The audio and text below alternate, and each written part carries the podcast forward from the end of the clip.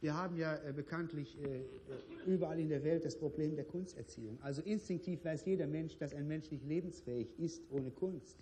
Dass also ein Mensch ohne eine künstlerische Erziehung wahrscheinlich verdorren würde, dass er in 2000 Jahren ohne Kunst wahrscheinlich kein Gehirn mehr haben würde.